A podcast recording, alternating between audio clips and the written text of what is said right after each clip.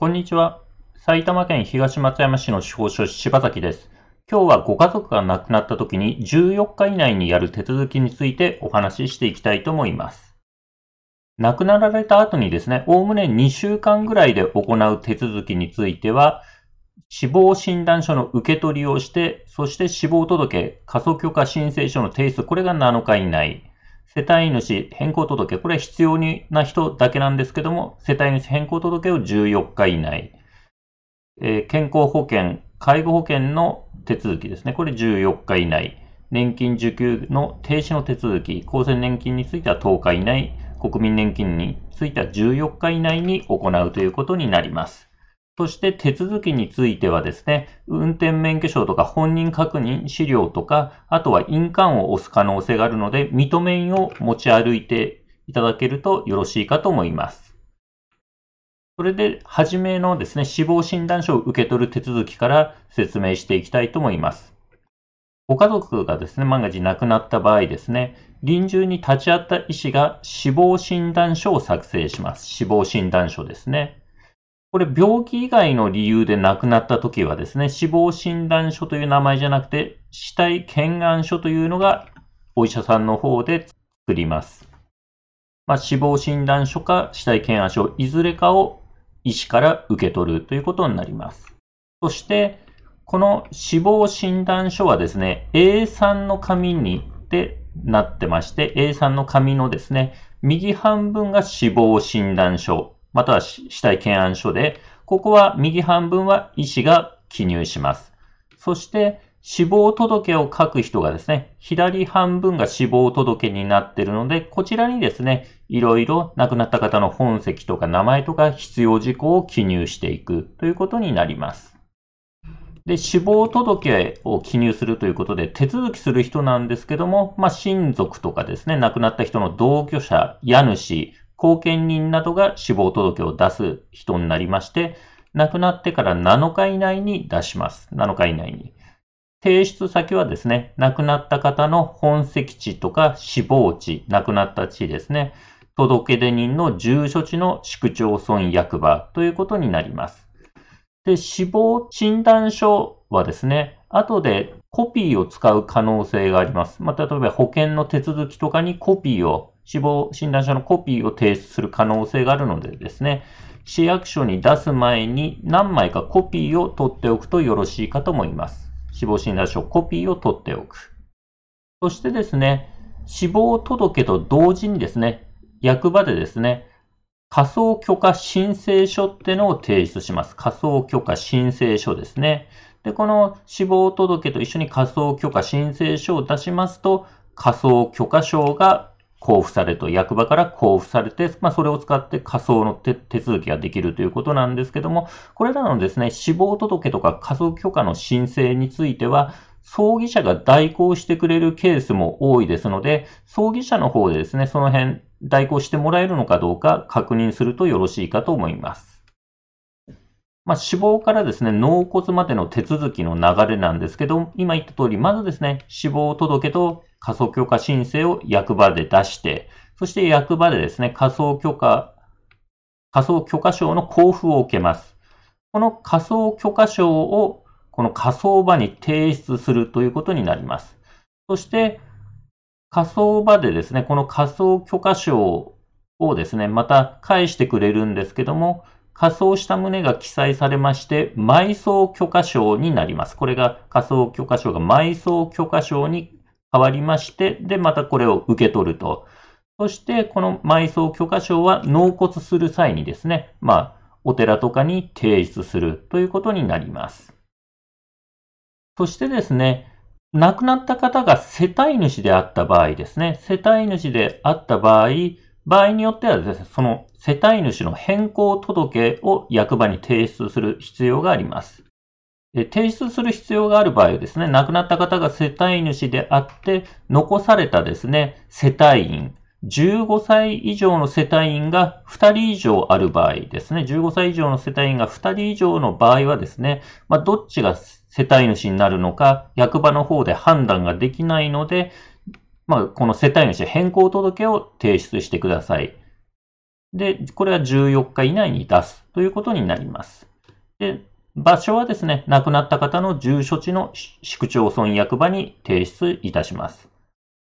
そしてですね、世帯主が変わるとですね、世帯員のですね、国民健康保険証のですね、世帯主欄もですね、変わる。国民健康保険に加入している場合はですね、世帯主欄が変わるので、手続きに変更届出すときに、国民健康保険、世帯員全員の国民健康保険証も持っていくとよろしいかと思います。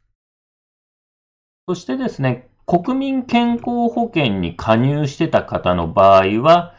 亡くなったらですね、14日以内に亡くなった人の住所地の市区町村役場にこの国民健康保険のですね、資格喪失届を提出してください。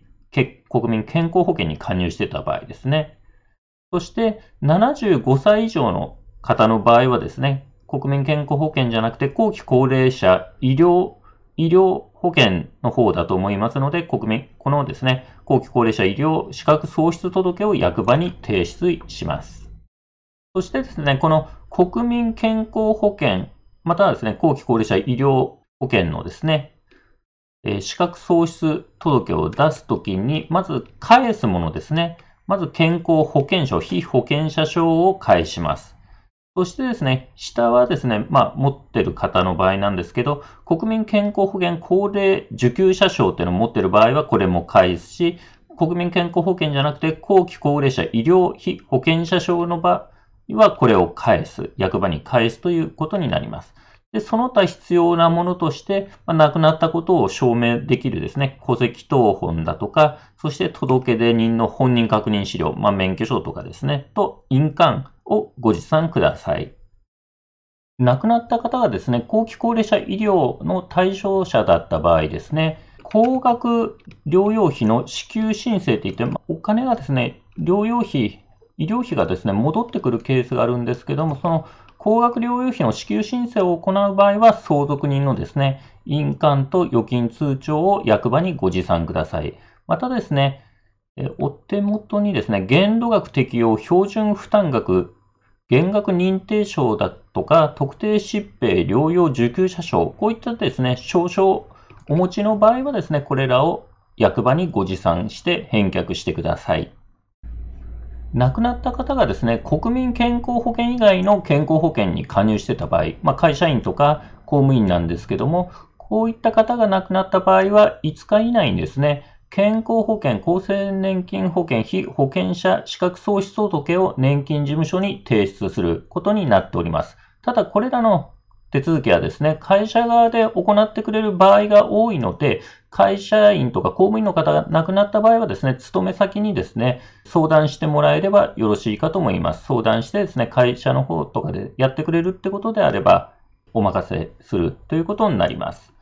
で、こういったですね、健康保険以外の会社員の方とかのですね、健康保険の扶養に入ってた場合、扶養に入ってた場合ですね、その勤めてた方が亡くなることによって、そのご家族もですね、扶養から外れてしまうということになります。えそうするとですね、扶養から外れてしまった場合は、その家族はですね、自分で国民健康保険に入るか、もしくは他のですね、家族がですね、会社員であって、まあ、その他の家族のですね、会社員の扶養に入れるんであれば、その扶養に入る手続きをするということになります。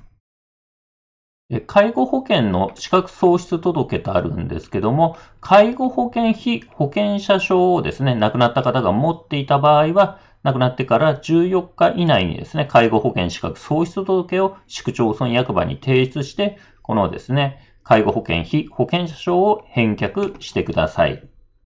今度はですね、年金の停止の手続きです。年金受給停止の手続きなんですけども、亡くなってからですね、えー、国民年金だった場合は14日以内、厚生年金だった場合は10日以内にですね、年金受給者死亡届ってのをですね、年金事務所または街角年金相談センターというところにですね、提出することになってます。ただしですね、日本年金機構にマイナンバー、個人番号が収録されている方の場合は原則としてこの手続き省略化ということになります。年金受給権者死亡届出さなくても良いということになります。まあ、詳しくはですね、この年金事務所または年金相談センターに電話して確認してもらえればと思います。あとですね、亡くなった方がですね、受け取るはずだった年金がある場合はですね、遺族の方でこれを受け取れる、代わりに受け取れる方がある場合がありますので、これ、未支給年金というんですけども、未支給年金については時効が5年なので、まあ、5年以内にですね、必要があれば受け取る手続きをしてください。まあ、詳しくは年金事務所とか、町方年金相談センターに確認してみてください。また、遺族年金が受け取れるケースでも、時効は5年になりますので、まあ、それより先にですね、え、遺族年金を受け取る手続きをすると、まあ、これもですね、年金事務所等に詳細を相談してみてください。で、まとめとしましては、あの、ご家族が亡くなってからですね、おおむね2週間以内にする手続きとしては、まず死亡診断書を受け取ります。ということですね。そして、死亡届とか家族許可申請書をですね、役場に提出するのが7日以内。この辺はですね、葬儀社の方で代行してくれるケースもあると。そして亡くなった方が世帯主だった場合はですね、世帯主の変更する必要があるんであれば14日以内にですね、変更手続きをすると。そして健康保険とかですね、介護保険の、まあ、資格喪失の手続きが14日以内。そして年金受給停止の手続きが厚生年金の場合は10日以内で国民年金の場合は14日以内にするということになります。おおむねですね、2週間以内にやるのはこのようなことでして、またですね、落ち着いたらですね、例えば公共料金の停止の手続きだとか、あとはえ、財産のですね、名義変更だとか、そういった手続きに移っていくと思われます。これについてはまた別の動画でお話ししたいと思います。え、それではですね、今回はご家族が亡くなってからおおむね2週間以内にする手続きについて解説してきました。埼玉県東松山市の司法書士柴崎でした。ご視聴ありがとうございました。